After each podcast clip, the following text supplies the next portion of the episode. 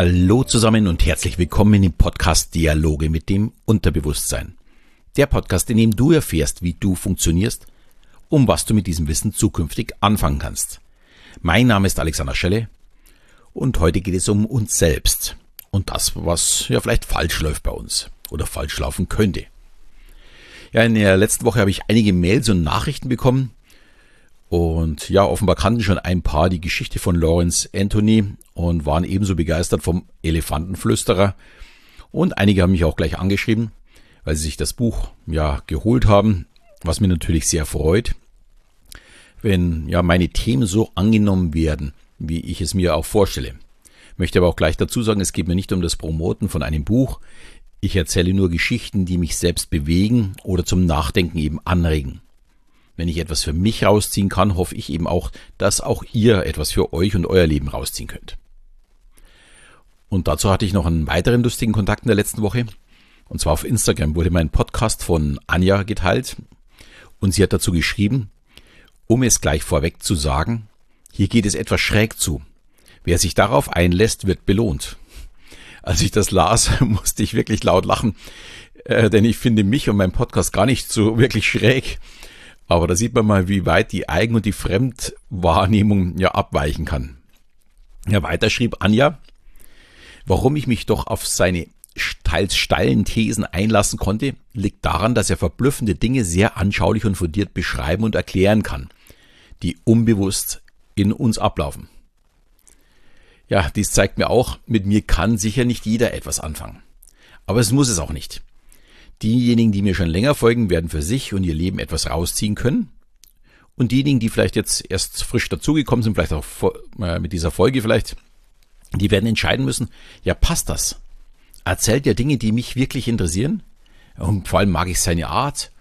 Oder bin ich vielleicht sogar, ja, findet jemand mich unsympathisch? Dann bin ich nicht der Richtige im Podcast.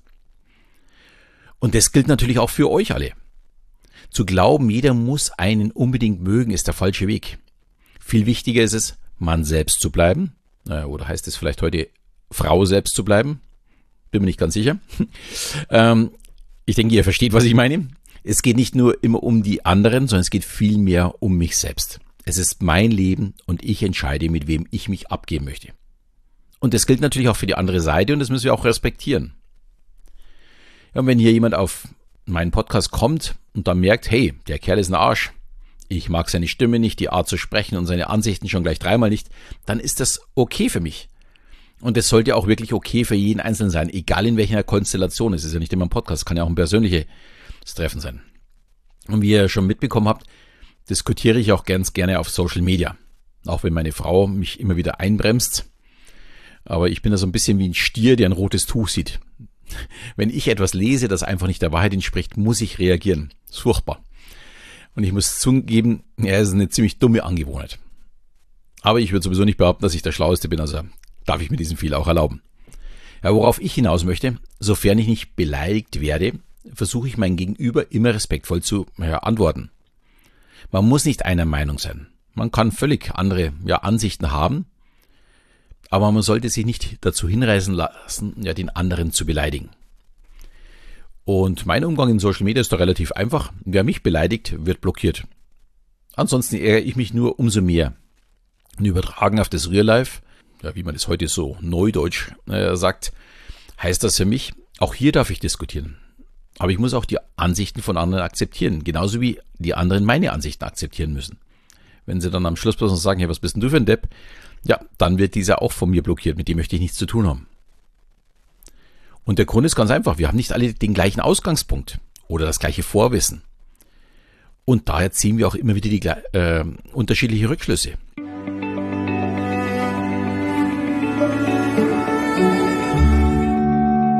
Ein gutes Beispiel war eine Dame mitten in der Großstadt, lebte die, ich bin mir jetzt nicht mehr ganz sicher, so Köln oder Düsseldorf, und sie meinte, die einzige Verkehrswende wären öffentliche Verkehrsmittel und das Fahrrad.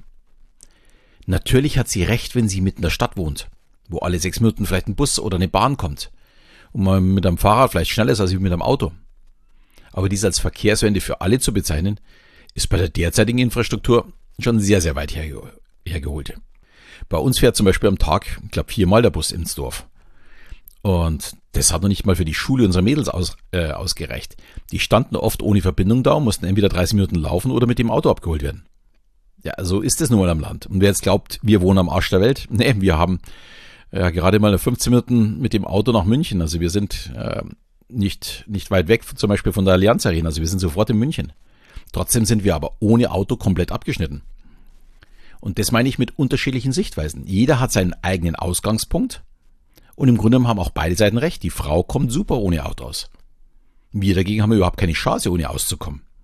Wir würden auch nicht mit einem Auto klarkommen, weil ja bloß immer einer unterwegs sein kann.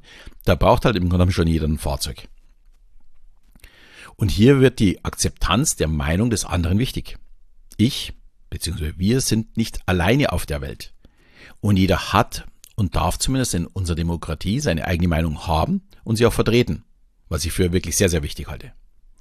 Und wenn es jemanden gibt, der dich oder deine Meinung nicht mag, ja, dann ist das noch lang kein Grund, dass du dich änderst.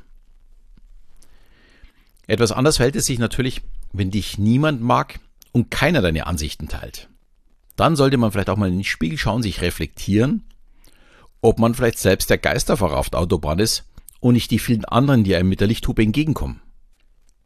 Leider sehe ich aber oftmals, dass genau die Lauten, die als Geisterfahrer unterwegs sind, nicht diejenigen sind, die sich Gedanken machen über ihre Situation, sondern eher die ruhigen, die nachdenklichen oder introvertierten. Die machen sich Gedanken, ob sie richtig liegen oder was vielleicht an ihnen falsch ist. Ich habe das früher in meinem Job wirklich gut beobachten können. Da gab es auf der einen Seite die Vertriebler, die eher extrovertiert unterwegs sind, und dann natürlich auf der anderen Seite unsere Ingenieure, unsere ITler, die eher ruhiger waren. Und ihr Wissen eher dann kundgetan haben, wenn man sie danach gefragt hat. Was ich persönlich immer sehr schade fand. Schließlich hatten sie das Wissen, das Wissen, das den lauten Vertrieblern oftmals fehlte. Und damit ich nicht falsch verstanden werde, ich möchte nicht, dass die Introvertierten extrovertiert werden. Ich helfe zum Beispiel in meinem Programm zur emotional intelligenten Kommunikation nur die eigenen Stärken besser zu nutzen. Es ist überhaupt nichts falsch daran, ruhig zu sein. Ganz im Gegenteil. Wichtig ist, die eigenen Stärken zu kennen und zu nutzen und sich zu behaupten. Und das können eben auch Introvertierte. Ich behaupte sogar oftmals besser. Schließlich agieren sie überlegt. Und ja, wer das noch nicht machen sollte, der sollte vielleicht daran arbeiten. Viele Introvertierte möchten sich eben ungern so ins Schaufenster stellen, auch beim Chef, und zeigen, wie toll sie denn sind. Ganz im Gegenteil, sie untertreiben lieber und bleiben lieber im, ja, so ein bisschen im Halbschatten stehen, obwohl ihnen vielleicht der Spott gehören müsste. Und das wissen sie auch. Aber hier könnte man durch offene Fragen, beispielsweise bei einer Gehaltsverhandlung, ja wirklich Punkte machen, ohne sich selbst verkaufen zu müssen. Zum Beispiel, was muss ich tun, um eine Höhergruppierung zu bekommen?